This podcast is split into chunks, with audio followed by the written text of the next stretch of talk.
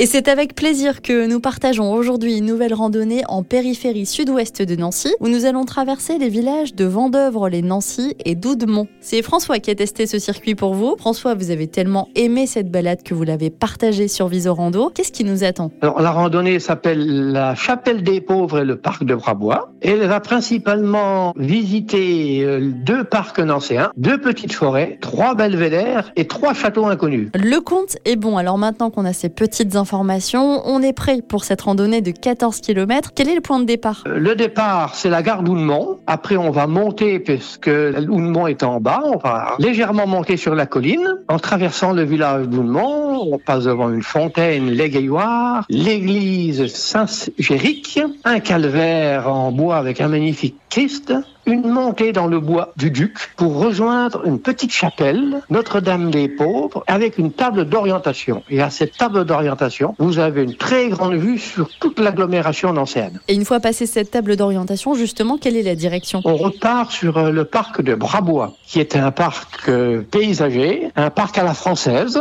avec son pigeonnier, son château. On traverse tout le parc par de larges allées et on retombe sur un belvédère où on revoit toute l'agglomération nancéenne. Et c'est un petit peu différent du premier. Et on a surtout une vue sur les toits du château du Montet, qui est en pleine forêt. Après, on fait une petite marche vers le deuxième parc, plus connu. C'est le jardin botanique Jean-Marie Pelt. Qu'est-ce qu'il a de particulier ce jardin? C'est un jardin floral. C'est un très beau jardin. Euh, il est très grand, donc euh, les Nancéens s'y promènent euh, dès les beaux jours. Avec une petite chapelle, la chapelle Sainte-Valérie. À son pied, un très beau massif floral. Donc là, il faut y aller plutôt quand il y a des fleurs. Et au fond du parc, on redécouvre le château du Montet. Après, on part en direction des hauteurs de Vendeuvre. Un petit passage dans les bois pour euh, découvrir le troisième belvédère. Avec toujours une vue sur Nancy, le haut du Lièvre, mais surtout les agglomérations de Malzéville et Essel-et-Nancy. Et bien sûr, d'autres jardins et vergers seront à découvrir sur votre chemin. Une randonnée parfaite pour bien commencer le printemps. Vous la retrouverez sur le site et l'application Visorando.